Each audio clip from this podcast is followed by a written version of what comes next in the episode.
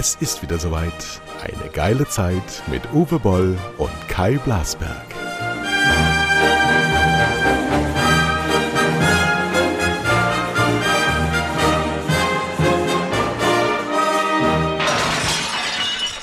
Ja, guten Morgen. Hier ist Uwe Boll. Ich bin heute der Gastgeber. Der Kai ist der Gast. Ja, ich bin der Gast. Hallo, guten Morgen. Wir haben extra extra früh angefangen, damit die Post nicht klingelt. DHL. Hoffentlich. Und meine Frau und mein Sohn sind im Exil, also schwimmen. Erwarte, erwartest du denn was ähm, von Amazon heute? Keine Ahnung. Und Hast einen Überblick verloren, weil du so viel meine bestellst. Frau äh, ordert immer. Ich order kaum, ja. Aber das ist Und- doch auch eine wahnsinnig intelligente Frau. Tja, zu faul, um zum Geschäft zu gehen. So sieht's aus. Ich ne? gehe, wir, wir unter anderem sind wir auch so früh heute Morgen dran, weil ich um 10 Uhr in die Badezimmerausstellung nach Husum fahre, weil wir nämlich hier unsere Badezimmer alle renovieren. Und ich stehe unter einem unfassbaren Druck, weil meine Frau sich zwar nicht damit beschäftigt, aber mir ganz klar sagt, was sie haben will. Beziehungsweise, das sagt sie natürlich nicht, weil sie ja eine Frau ist, sondern sie sagt, was sie nicht haben will. Die muss doch mitfahren. Nee. Solche, solche Sachen musst du doch zusammen aussuchen, dann hast du, sparst du dir hinterher den Umtausch. Naja, krieg ich schon hin, krieg ich schon hin. Ja, dann starten wir doch mal mit Breaking News. Gerade in der New York Times, ich habe es auch schon getwittert. Sie haben also zugegeben, weißt du noch, wo der Kabuler Flughafen von der IS, dieser Selbstmordanschlag. Ja. Und dann haben die Amis ja gesagt, sie haben danach erbarmungslos die IS-Terroristen ausfindig gemacht und mit einer Drohne zerstört. Die Führer, die Führer, immer die, die, treffen immer nur die Führer der IS. Also die IS-Führer müssten radikal ausgerottet sein, weil die Amerikaner ja immer nur die Führer treffen. Aber Aber sie haben eben leider nur eine Familie mit Kindern in die Luft gesprengt und das Genau. haben sie eben offiziell zugegeben. Du musst Äh, mal überlegen, Wenigstens ist Ehrlichkeit da, aber die Situation, diese Meldung zeigt doch noch mal ganz, ganz gravierend diese Denkfehler in anderen Ländern irgendwie einzumarschieren, weil man ihnen Freiheit geben will. Ja. Die Amerikaner äh, und die Deutschen und alle, die da waren, ja, die haben es ein paar Frauen ermöglicht, äh, was weiß ich, mit Minirock äh, Instagram-Models zu werden. Sie haben aber gleichzeitig das Land besetzt, terrorisiert. Tausende und Abertausende, dürfen wir nicht vergessen, Obama hat einen Drohnenstreik nach dem anderen losgeschickt. Äh, Verwandte, Bekannte, Väter, Mütter, Kinder getötet. Sie sind verhasst. Sie sind nicht die Befreier gewesen. Sie sind sicher nicht die Befreier gewesen oder Leute, die für die gearbeitet haben, sind auf die Payroll gekommen und kriegen jetzt vielleicht Ausreisevisum. Aber 99 Prozent der Bevölkerung hat es immer als eine militärische Invasion gesehen und so übrigens in jedem Land, in jeder Geschichte. weil es das Und- ja auch einfach nur ist. Genau. Und deshalb ist es eben auch äh, äh, vollkommen falsch, solche Besetzungstouren zu machen, zu unterstützen, wie auch immer. Und man muss es einfach so nennen, wie es ist. Die, die Taliban sprechen wenigstens in ihre Sprache. Ja? Also sie können sich wenigstens mit denen unter, ordentlich unterhalten. Klar sind die Taliban äh, radikale Verbrecher. Und die IS auch und alle anderen auch. Aber es ist eben so. Ne? Man, wie, wie bei South Park, wir können nicht immer Team Amerika, die Weltpolizei sein, sondern wir müssen es einfach ein für alle Mal äh, bleiben lassen. Und es ist natürlich ganz bitter wieder, diese überhastete Tötung dann von irgendeinem, das waren die Bomben, waren in Wirklichkeit Wasserflaschen. Ähm, also das ist schon schockierend und zeigt eben auch die gesamte Sinnlosigkeit solcher Unterfangen. Tja.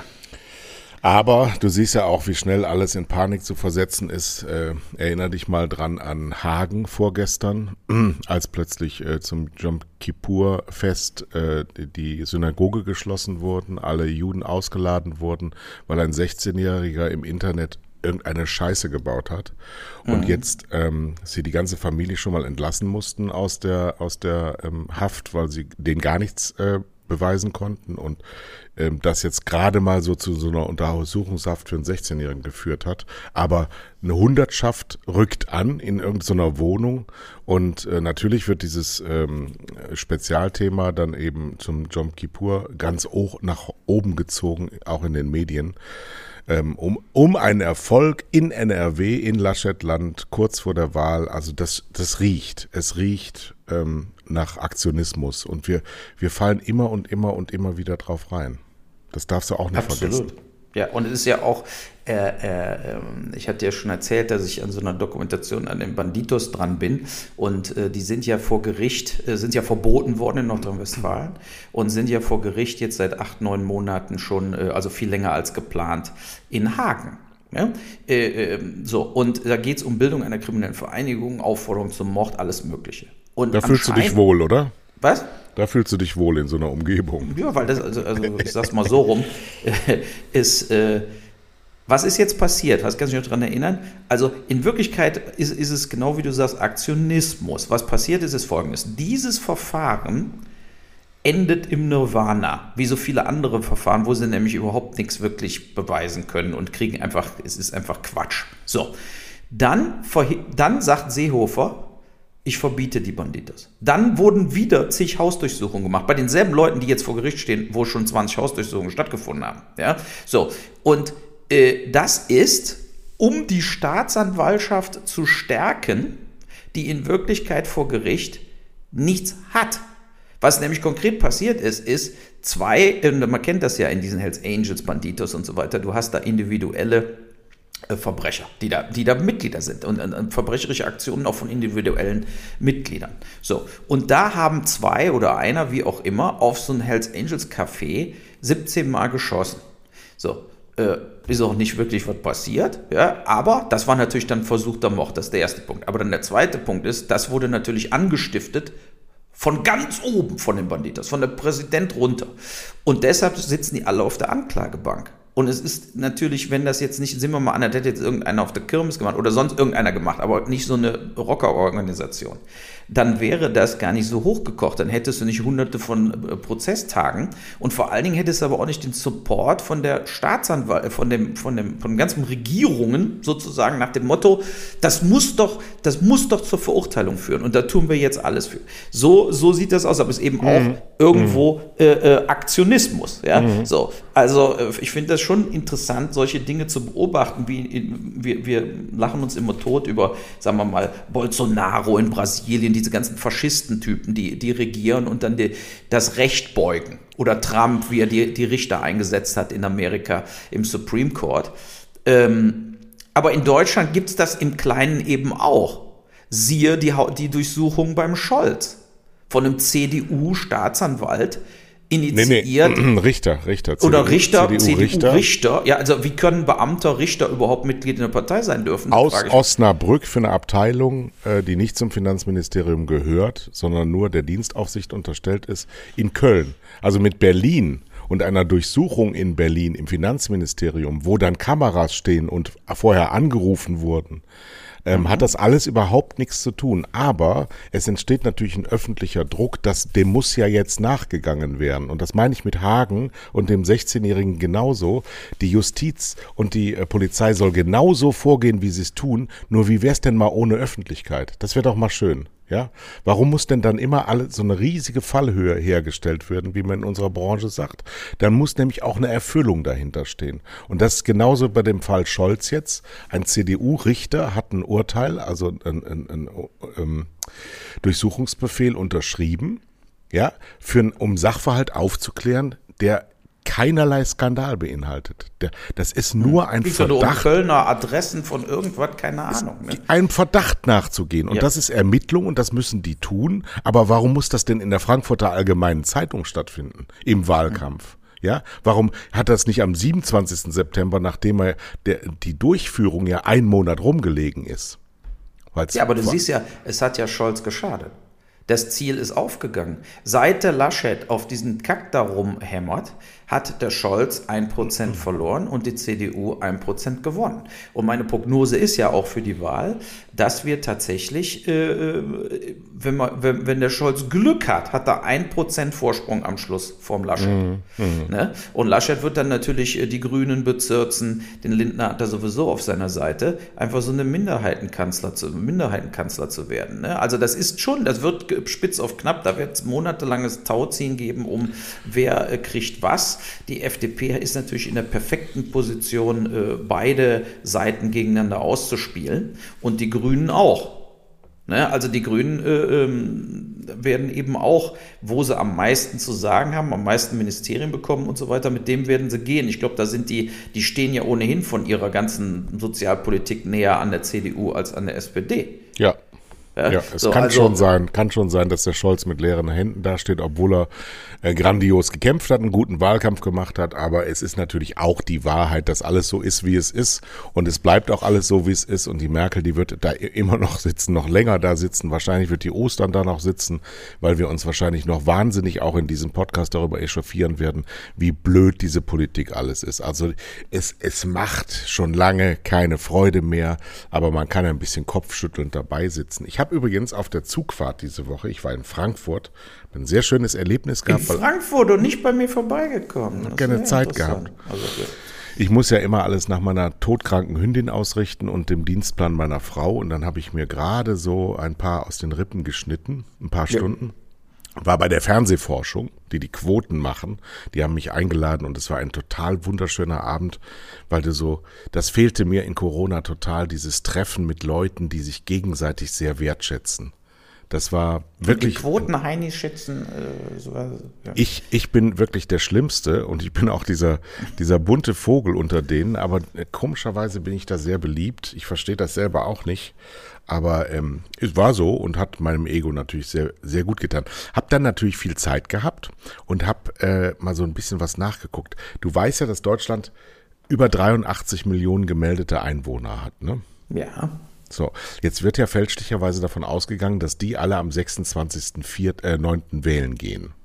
Das ist aber, das ist gar nicht so. Wie viel schätzt du, sind berechtigt zu wählen von den 83, etwas über 83 Millionen Deutschen? Äh, also du meinst jetzt aber inklusive äh, aller wie Ausländer, sind, die viel, in Deutschland wie viel wohnen? Sind, oder? Wie viel, sind, wie viel sind von diesen Gibt 83, es 83 Millionen Staatsbürger? Ist die erste 83 Frage. Millionen in Deutschland gemeldete Menschen. Gut, da fallen ja schon mal einige raus, die nicht wahlberechtigt sind, plus die Kinder. Ich gehe jetzt mal davon aus, dass ungefähr 60, 62 Millionen wahlberechtigt sind. Super Tipp, 60,4 Millionen Wahlberechtigte. Und ich habe mir mal die Wahlbeteiligung der letzten drei ähm, ähm, Wahlen angeschaut. Im Schnitt waren das 73 Prozent Wahlbeteiligung. Was ja nicht schlecht ist. In Was USA für eine, ist niedriger zum Beispiel. Ja, ja, ja. Bei, ja. bei manchen Landtagswahlen im Osten, in Brandenburg äh, vor 10, 15 Jahren hatten wir auch schon unter 50 Prozent Wahlbeteiligung. Ähm, wo ich rein logischerweise sage, dann darf in der Demokratie eine Wahl gar nicht zählen, wenn nicht mal die Hälfte, die ja Mehrheiten beschafft, zur Wahl überhaupt geht. Aber von 73 Prozent von diesen 60,4 sind knapp 45 Millionen. 45 Millionen de facto üben ihr Wahlrecht aus und 38 Millionen tun das nicht. Und ich finde das sehr kritisch für eine parlamentarische Demokratie, die ja dann diese 38 Millionen, ob das jetzt freiwillig ist. muss aber mal ist. 10 Millionen Kinder noch abziehen sozusagen. Ja, aber ist ja egal. Wieso haben ja. Kinder kein Wahlrecht? Darüber ja, kann man ja auch mal Dreijährige kannst du schlecht wählen lassen. Darüber meine, kann man sagen, ab 16 höchstens. Ne? Ja, aber vielleicht, vielleicht äh, kriegen die dann ähm, ein Sonderwahlrecht für Kinder. Also, dass die Eltern mehr Stimmrecht bekommen, ein anderes Gewicht.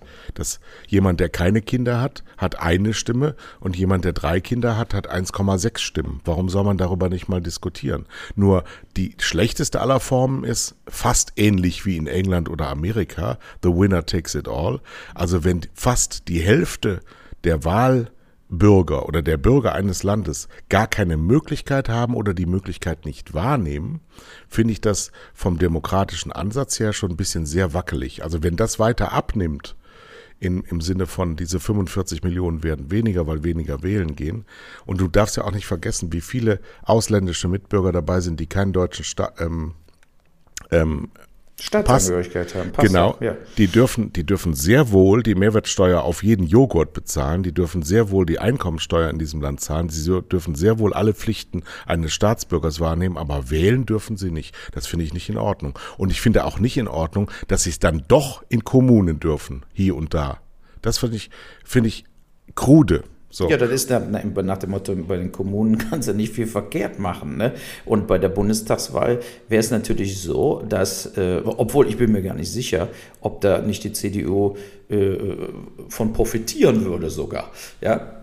Also ich glaube, viele ausländische Mitbürger hier, die keinen deutschen Pass haben, sind konservativer, als wir glauben. Ja, ja. Also. Und äh, also die würden jetzt nicht alle Grün wählen. Ne? Die Grünen zum Beispiel, glaube ich, würden da eher schlecht aussehen. Es Bei den Türken ist eine Erhebung gemacht worden. Die Türken der zweiten Generation haben überwiegend links gewählt früher und tun ja. das auch heute noch. Die der dritten Generation überwiegend rechts. Die ähm, äh, Russland-Aussiedler fast alle AfD.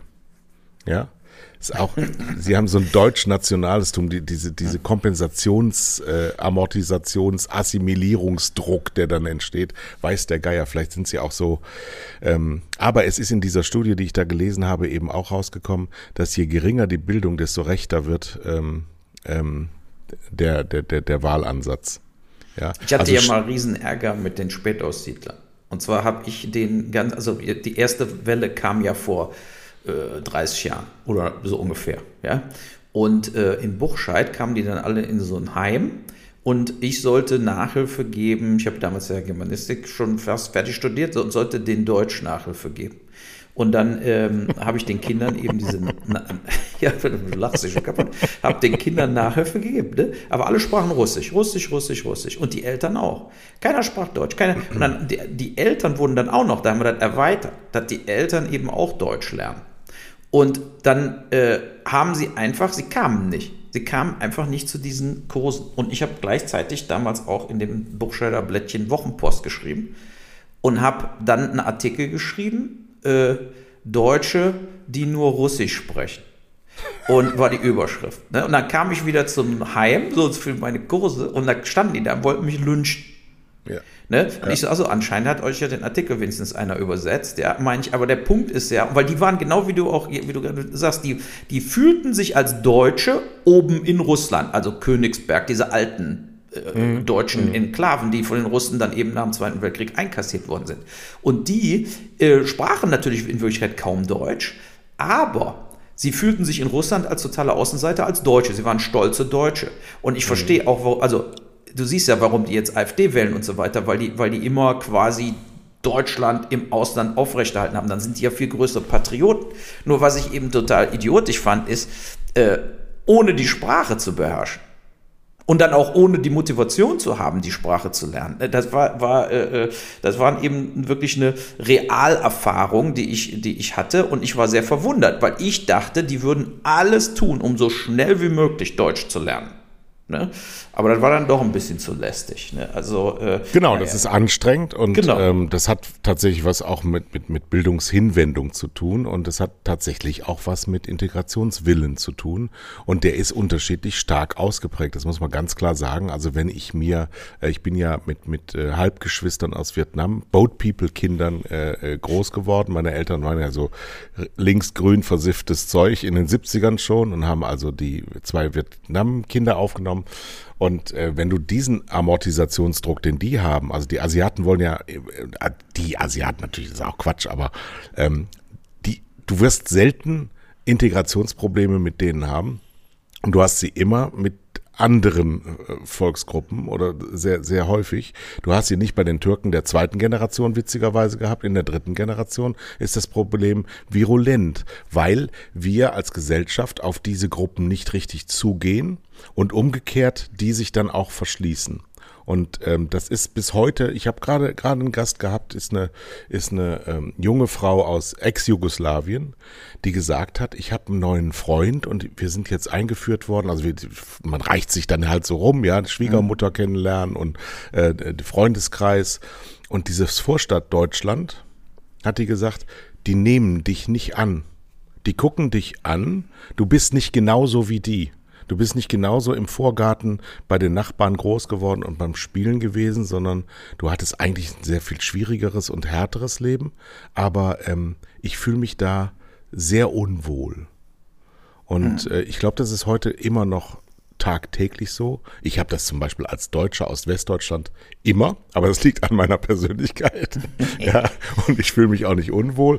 Aber es ist tatsächlich ähm, kein, kein unterschätztes äh, Problem, dass die äh, Integrationsbemühungen ähm, von der anderen Seite oftmals genauso gering sind wie die der Gesellschaft. Aber und das meinte ich übrigens eben mit der Bundestagswahl, wenn nur 45 Millionen de facto wählen für eine Repräsentation für 83, sind die 38 nicht gemeint. Und auch die, die nicht wählen gehen, haben ja einen Grund. Das sind ja Leute, ähm, genauso wie die, die nicht impfen gehen, die haben ja einen Grund. Und da sind wir nicht so richtig hellwach. Wir hören denen nicht zu. Was ist denn mit euch? Warum tut ihr das denn nicht? Lass uns doch mal darüber reden, wie wir das ändern können, dass wir alle zusammen ähm, trotzdem verschiedene Meinungen haben können, auch unterschiedlich agieren können. Aber ich höre von diesen, die nicht dazugehören, gar nichts. Ich höre nichts von denen. Ich glaube, das ist ein Mix. Es ist ein Mix zwischen Total, äh, ja. äh, keine Zeit, keinen Bock, wissen gar nicht, wie man Briefwahlunterlagen anfordert, wissen gar nicht, wo irgendwelche Wahlbüros sind, wo sie dann am Schluss jetzt nächste Woche Sonntag irgendwie wählen gehen können. Die beschäftigen sich damit nicht. Ja. Ich habe dir ja erzählt. Aber auch ein Sprachproblem, ne? Und ein Sprachproblem. Ja, und man müsste im Endeffekt so ähnlich wie jetzt mit diesen Impfbussen, müsste man auch mit dem Valomat-Bus rumfahren, mit wirklichen, wo man sich einträgt wo man dann da direkt an Ort und Stelle wählen kann und du kriegst noch, was weiß ich, äh, äh, ein Magnum-Eis. Also es ist so komisch, wie es sich jetzt anhört, aber du könntest natürlich mehr Leute zur Wahl bewegen, wenn du dann irgendwie anders aufziehen würdest. Ja? Andererseits sagt natürlich auch der, der Staat, äh, ihr wählt ja auch für euch, also wenn ihr eure Interessen nicht vertreten wollt, dann ist es eben euer Pech. Äh, also äh, es ist schon, denke ich, äh, in, in breiten Bevölkerungsschichten oder auch je nachdem, wo man wohnt, kommt dieses Thema Wahl gar nicht wirklich auf.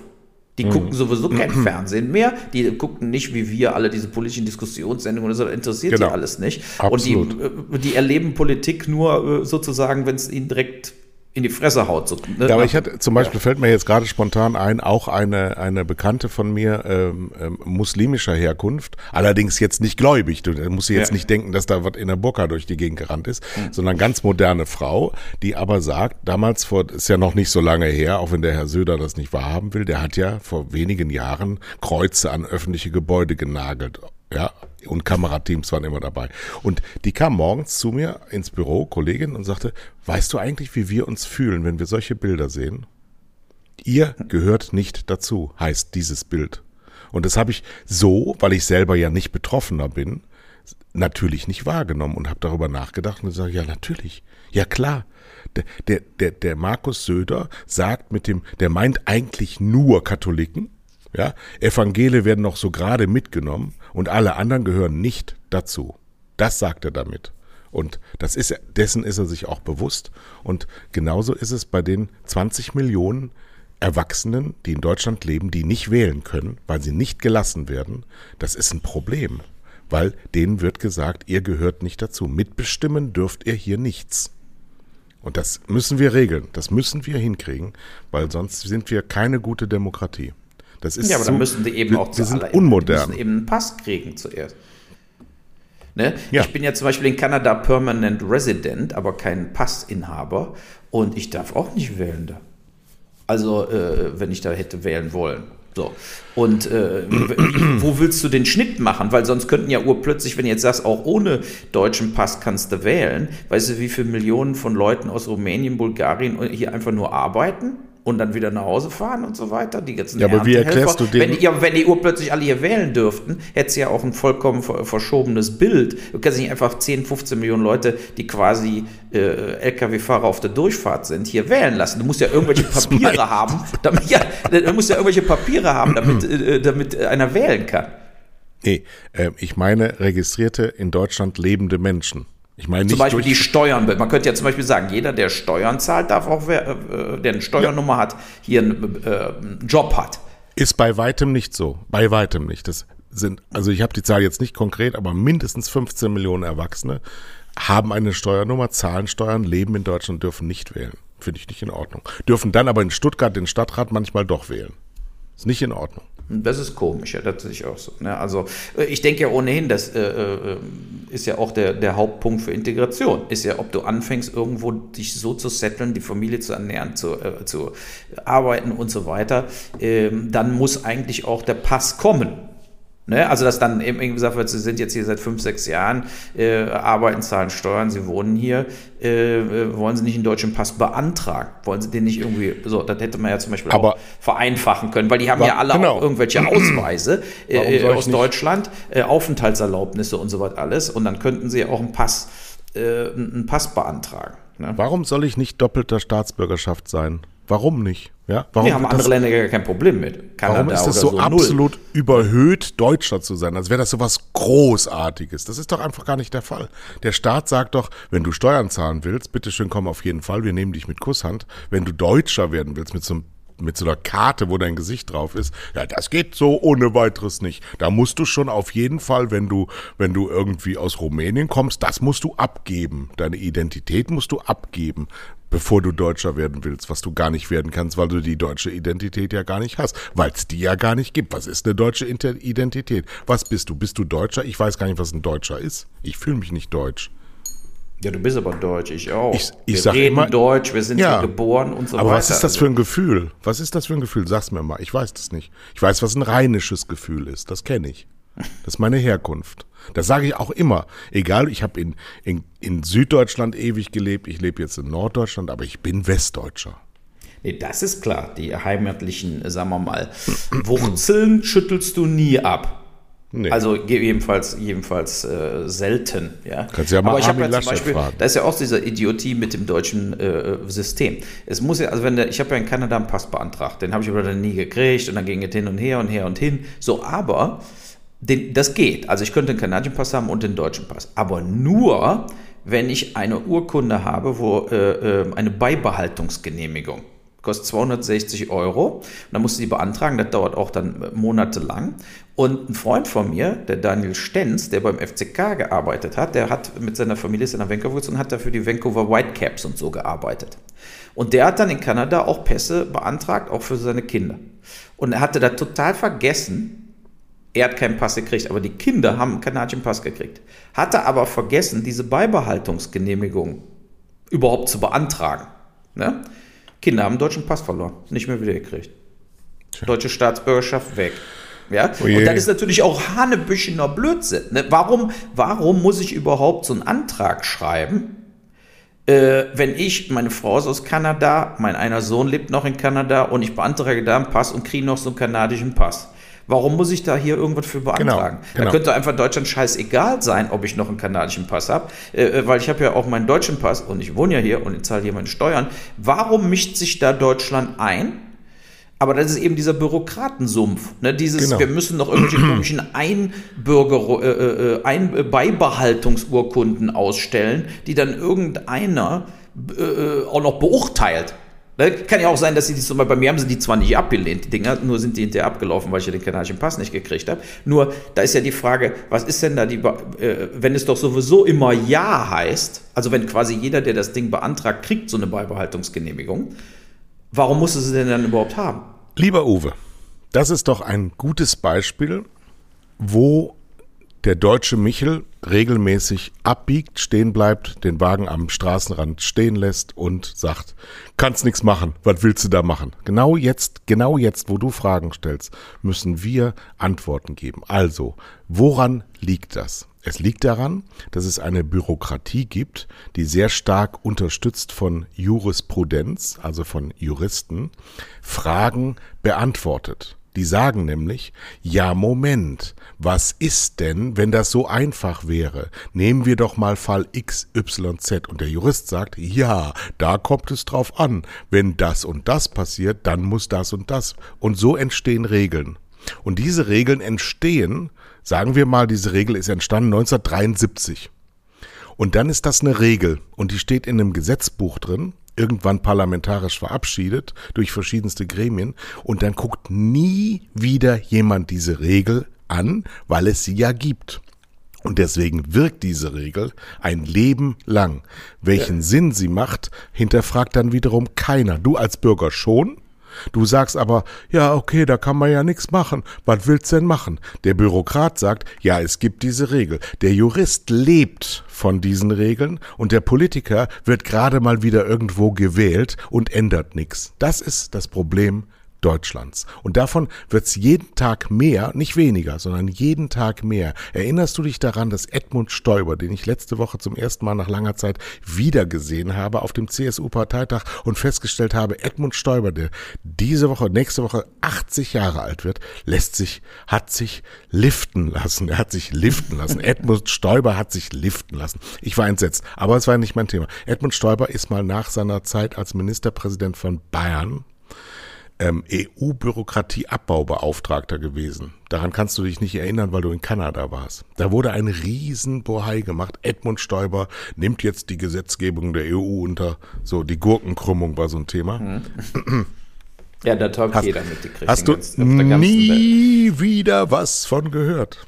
Ja, hat auch nichts abgebaut, weil die Politiker und die Bürokratie sich überhaupt nicht miteinander auseinandersetzen, sondern die sitzen nur da, werden immer mehr und und und generieren eine Regel nach der anderen. Das ist das Problem Europas, das ist insbesondere ein Problem der Deutschen. Man sagt ja immer so schön, das deutsche Steuerrecht hat äh, mehr Umfang als alle anderen Steuerrechte auf der ganzen Welt zusammengenommen. Das weiß ich nicht, ob das so stimmt, ist aber ein schönes Aperçu. Und dieses Problem, wenn wir dieses Problem nicht abbauen, und das kannst du nicht reformieren, sondern das musst du beenden. Ja, aber du musst, weißt du, da, da würde doch mal eine schöne, äh, da wäre doch mal, das wäre doch mal ein Wert, wenn eine neue Regierung mal eine Arbeitsgruppe bilden würde, wo man einfach mal durch das ganze Zeug durchflügt und sagt, Bürokratieabbau, Moment, äh, ihr sucht jetzt 500 Paragraphen oder äh, Dinge, die überflüssig sind. Und dann werden die im Bundesrat und Bundestag gecancelt entfernt, wie so ja. eine Beibehaltungsgenehmigung. Genau. Da findet man nämlich 500 Dinger, äh, die totaler Schwachsinn sind. Äh, äh, und dann dadurch würde ja ein enormster Aufwand ad acta gelegt werden. Ja. Ne? Ich ja. gebe mal zwei Beispiele über Kanada, jetzt im positiven und negativen für Deutschland. Also erstmal äh, zum Beispiel, ich habe eine Filmfirma da. Ne? Was man absetzen kann von der Steuer, als Beispiel mal äh, Restaurantrechnung in Deutschland. Die Adresse muss drauf, die Namen von denen, die bewirtet worden sind, der Verwendungszweck. Ne? In Kanada reicht deine Kreditkartenquittung. Mhm. Also du, für, in Kanada gibt es keine Bewirtungsbelege. Wenn du eine Firma hast und sagst, du äh, gehst jetzt quasi essen mit irgendwelchen Filmfritzen oder auch mit deiner Frau und unterhältst dich über Filme, das interessiert, weil das nämlich viel zu hoher Verwaltungsaufwand wäre, den Unterschied zu kontrollieren. Da spart ja der kanadische Staat viel mehr Geld, indem sowas nicht kontrolliert wird, wenn es um Bewirtungsrechnungen geht. Mhm. Es wird einfach akzeptiert. In Deutschland ja. mit dem Auto, mein Steuerberater, du musst ein Fahrtenbuch führen. Ne? Weil wenn ich jetzt eine Dienstfahrt mache mit meinem privat bezahlten Auto, mein Auto ist privat bezahlt von mir, Uwe Boll, nicht von meiner Filmproduktionsfirma. So, wenn ich jetzt aber sage, ich will auch einen Teil von meiner Filmfirma äh, quasi absetzen, weil ich fahre ja auch dienstlich mit meinem Auto, musst du das A klein aufschreiben. Ich bin jetzt von Mainz nach Frankfurt gefahren um äh, die ARD Digito zu terrorisieren. Ja, so. Äh, und, ja, ja, um vor der Tür zu stehen und sagen, ihr seid solche Idioten. So, und, äh, nee, aber die, das ist, weißt du, was das für ein Aufwand ist? Du musst auch überlegen, wie aufwendig dann Betriebsprüfungen sind und warum wir so viele Betriebsprüfer haben, weil die ja jeden kleinen Furz äh, ermitteln müssen. Und das ist natürlich, äh, in, zum Beispiel in Kanada, alles 0,0 äh, äh, Aufwand. Ne? Da fährst du mit deinem Auto und sagst, das ist mein Dienstfahrzeug und ja. alle Kosten für das Auto laufen eins zu eins über die Firma und nie kontrolliert es einer. Hier würden sie alle sagen, Moment mal, sie fahren doch auch privat, sie sind doch mit ihrem Sohn zum Schwimmen gefahren, jetzt müssen wir mal die Hälfte äh, abrechnen. Und das, und, und sonst sind natürlich ein Steuerbetrüger, zack, Hausdurchsuchung. So, und diese ganzen Sachen sind so tot und so scheiße, dass es natürlich im direkten Vergleich viel, viel einfacher ist, wie, wie es zum Beispiel da in Kanada gehandelt wird. Ne? So, jetzt gebe ich dir mal ein Negativbeispiel von Kanada, weil ich das gerade erst erfahren habe und es ist auch un, ist wieder so ein unfassbarer Fall, mein Endlos-Restaurant-Ding. Äh, ich hatte ja das Restaurant Bauhaus bis zum März 2020.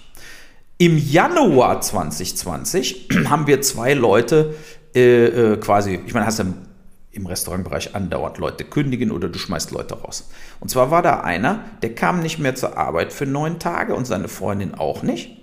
Äh, die waren immer high, die waren immer äh, also unter Drogen und so weiter. Und nach den acht, neun Tagen, wo sie einfach nicht kamen, kamen sie auf einmal wieder. Und dann habe ich gesagt, ihr braucht hier gar nicht mehr reinzukommen. Auf Wiedersehen. Also ihr habt euch in acht, neun Tage unentschuldigte Arbeit ferngeblieben. Äh, äh, ihr seid weg. So. Vorgestern, also 21 Monate später, anderthalb Jahre später, wo Bauhaus wurde ja dann im März sowieso komplett geschlossen. Äh, Arbeitsgericht. Er kriegt noch 7000 Dollar Überstunden, sagt er, ausgezahlt für 7000 Dollar. Und äh, wir sollen jetzt bitte mal alles offenlegen und so weiter. Dann hättest du in Deutschland eine ganz einfache Nummer. Geschriebenes Recht, Frist ist abgelaufen, Ende. Ne? Mhm. Da würde jetzt in Deutschland mein Anwalt antworten, man kann nur sechs Monate nach Kündigung überhaupt noch irgendwas vorbringen. Mhm. Ne? So, aber in Kanada nicht. In Kanada ist wie in den USA so eine Case Law. Ja, also da gibt es kein geschriebenes Gesetzbuch, sondern alles, was das Rechtsprechung ist, und das habe ich ja oft da negativ erfahren, auch mit meinem Vermieter und so weiter, wird ausgelegt und hin und her geschwurfelt. Ne? Und wir haben dann geantwortet, wieso ist das schon längst äh, A verjährt, B, der Typ war neun Tage quasi gar nicht äh, äh, da. Und dann sagen die, nee, der hat gesagt, er hätte Urlaub gehabt. So, ja, und dann geht das los. Bitte, bitte gehen Sie in die Buchhaltung und finden jetzt alle äh, äh Lohnabrechnungen mit dem, alle, äh, wie lange hat der pro Tag gearbeitet. Diese ganze Scheiße muss jetzt meine Buchhalterin, äh, die ich zum Glück noch habe in Vancouver für meine Filmfirma, die muss jetzt bei mir äh, äh, in die, in so einen Storage, wo diese ganzen Kisten stehen mit der Buchhaltung von Scheiße. Bauhaus. Das kostet mich jetzt am Schluss mehr, wie dem einfach 5000 Dollar zu überweisen. Ja. So, ja, aber das ist auch so, das ist in Kanada katastrophal. Diese Rechtsprechung für irgendwelche kristallklaren äh, äh, äh Fucker, auf gut Deutsch gesagt, ja. Ja, nee, weißt du warum? Weißt du, warum der sich jetzt erst gemeldet hat? Wir wissen es ja. Weil der Trudeau hatte ja wegen Corona Curb gemacht. Und Curb war, jeder kriegt 2000 Dollar im Monat. Jeder. So, und gerade in der Hospi also im Restaurantbereich haben da haben enormste Amount of Leute, also sehr viele Leute, haben einfach bis jetzt, bis zum 1.9. 2000 Dollar kassiert und sind nie wieder zur Arbeit gegangen.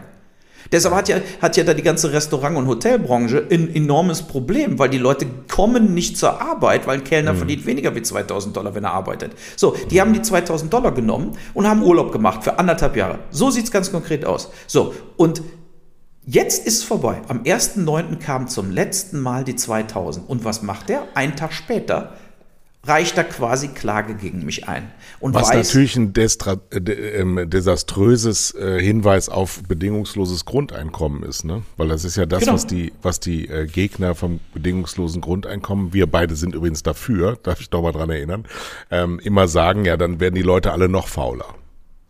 Ja, und das, das ist, die, aber du müsstest überlegen, mit bedingungslosen Grundeinkommen, dass du das mhm. kriegst. Aber du musst dann, wir hatten ja auch gesagt, da muss natürlich der Anreiz viel höher sein, weil du mehr verdienen kannst. Wenn, ja. wenn du aber als Kellner 1700 Dollar im Monat verdienst und kriegst 2000 geschenkt, dann gehst du ja auch nicht mehr arbeiten. Ja. So, und das, das wurde jetzt getriggert. Also ich denke, der, der Trudeau ist auch bei diesem äh, äh weit über dieses äh, Maß hinausgegangen. Der hätte den ja. Leuten 1000 geben sollen aber nicht 2000, weil einfach 2000 war einfach dann so viel, dass viele Leute quasi nur noch zu Hause äh, sich die äh, Haschischpfeife angemacht haben, wie, wie der Typ und seine Freundin. Und, Wobei äh, man muss natürlich sagen, 2000 kanadische Dollar entsprechen nicht dem Kauf. Nee, sind nur 1400 Euro.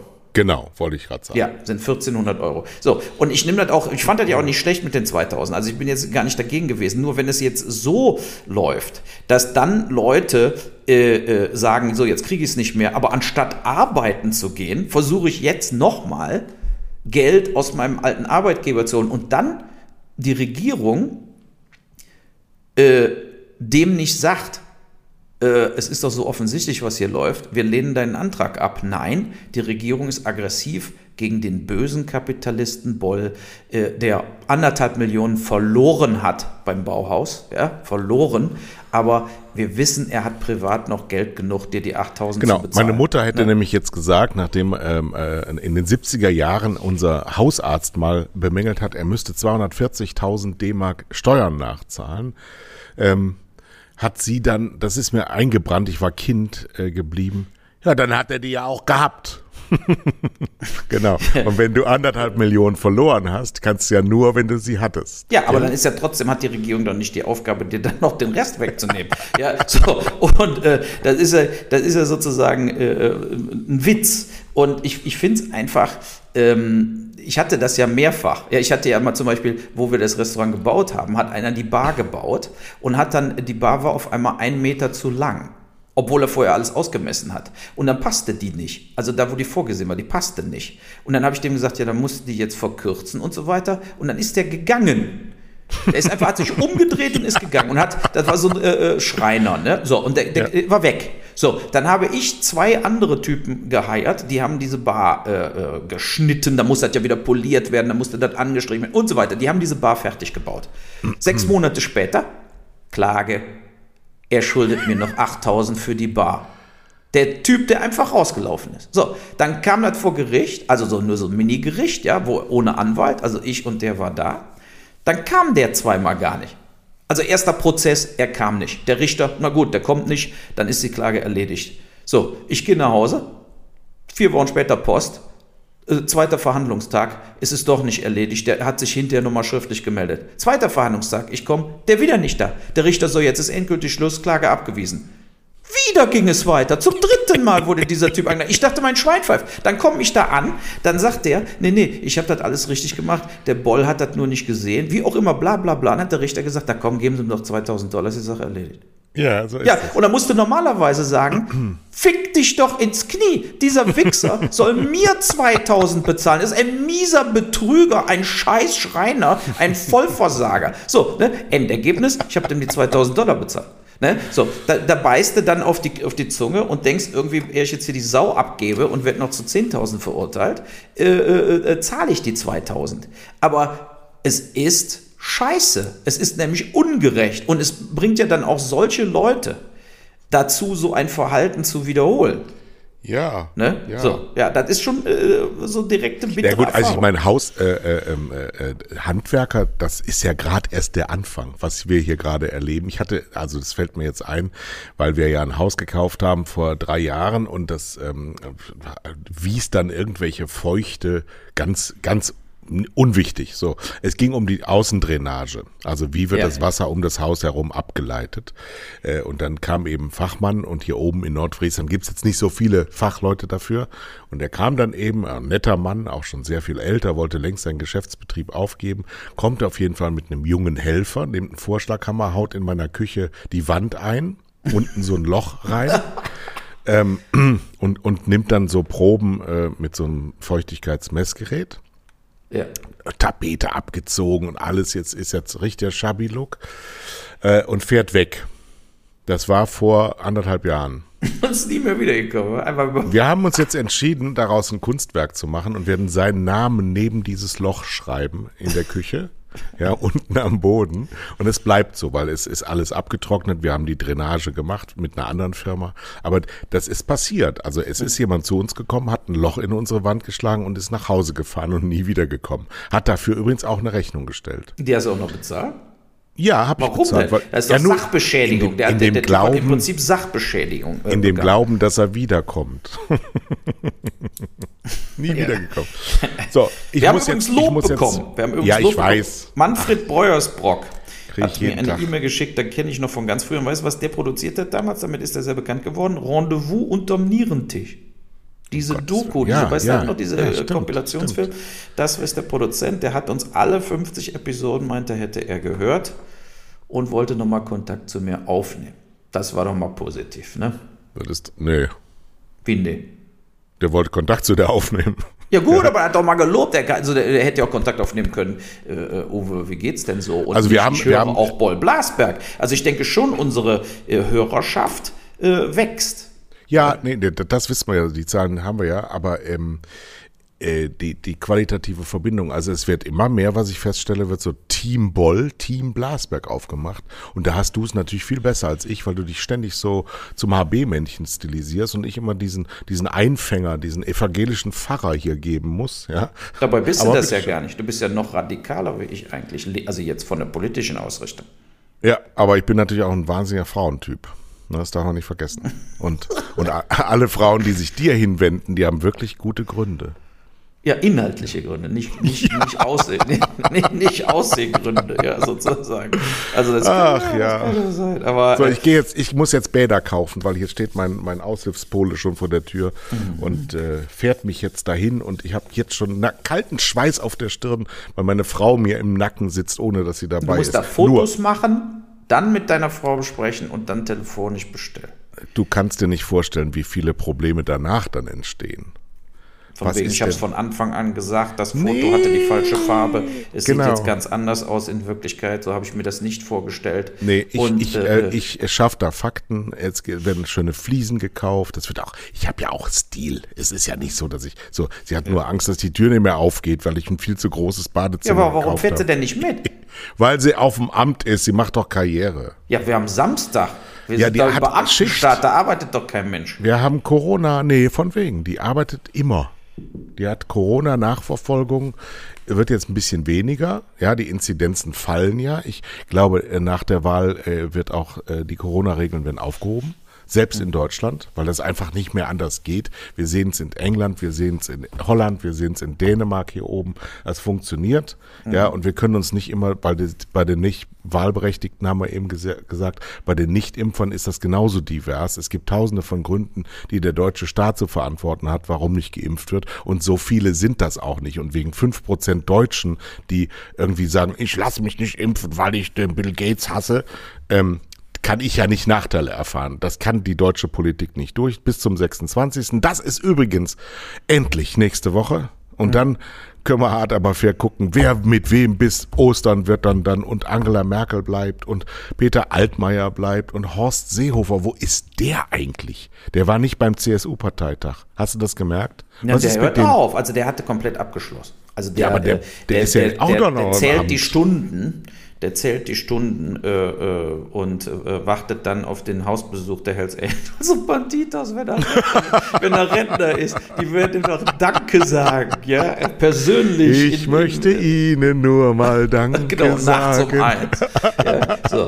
das wird er noch alles erleben. Schlimm ja. ist natürlich, dass wir nächste Woche dann Sonntag quasi unseren Podcast vor am Tag der Wahl raushauen ohne zu wissen, wie die Wahl ausgegangen ist, aber dafür müssen die Leute dann zwei Tage weiter warten, bis unsere Wahlanalyse kommt, quasi. Ja. Wir, wir, werden uns noch darüber unterhalten und kurzfristig darüber informieren, wie wir mit diesem Case umgehen. Das machen wir, das machen wir heiß wie Frittenfett, wie wir halt sind. Ich bin dann sowieso auf Reisen. Ich habe ja auch schon längst gewählt. Das mache ich auch nie wieder Briefwahl, Warum? weil du, ja, ich habe doch gar nichts mehr gemacht. Ich habe jetzt seit vier Wochen gewählt. Ich weiß, wer, wer, wer Kanzler nicht wird, werden wird, dann doch kann und so. Das für mich ja gar nicht mehr so spannend. Ich kann mir gar keine Meinung mehr bilden, weil ich habe sie ja schon abgegeben. Ja, ich ja auch nicht. Ne? Wobei, Und, da, äh, da habe ich jetzt dann aber auch, auch so, gewählt. weißt du, da wird auch für Dove wird argumentiert, 40 Prozent der Deutschen haben sich noch nicht entschieden. Nee, 40 Prozent haben schon gewählt. Seid ihr bescheuert? Was redet ihr für ein krass? Also 40 Prozent der 60 Prozent haben sich vielleicht noch nicht entschieden. Das kann sein. Das sind dann aber nicht 40 Prozent, sondern 20. Aber ist egal. Ne? Wie dem auch sei, wir müssen jetzt gehen und du sagst Tschö. Das klappt mittlerweile. Ja. Und es war so ruhig, keine Unterbrechung. Das ist ja. doch die neue Lösung. Premiere. Hurra. Ja. Tschüss. Tschüss.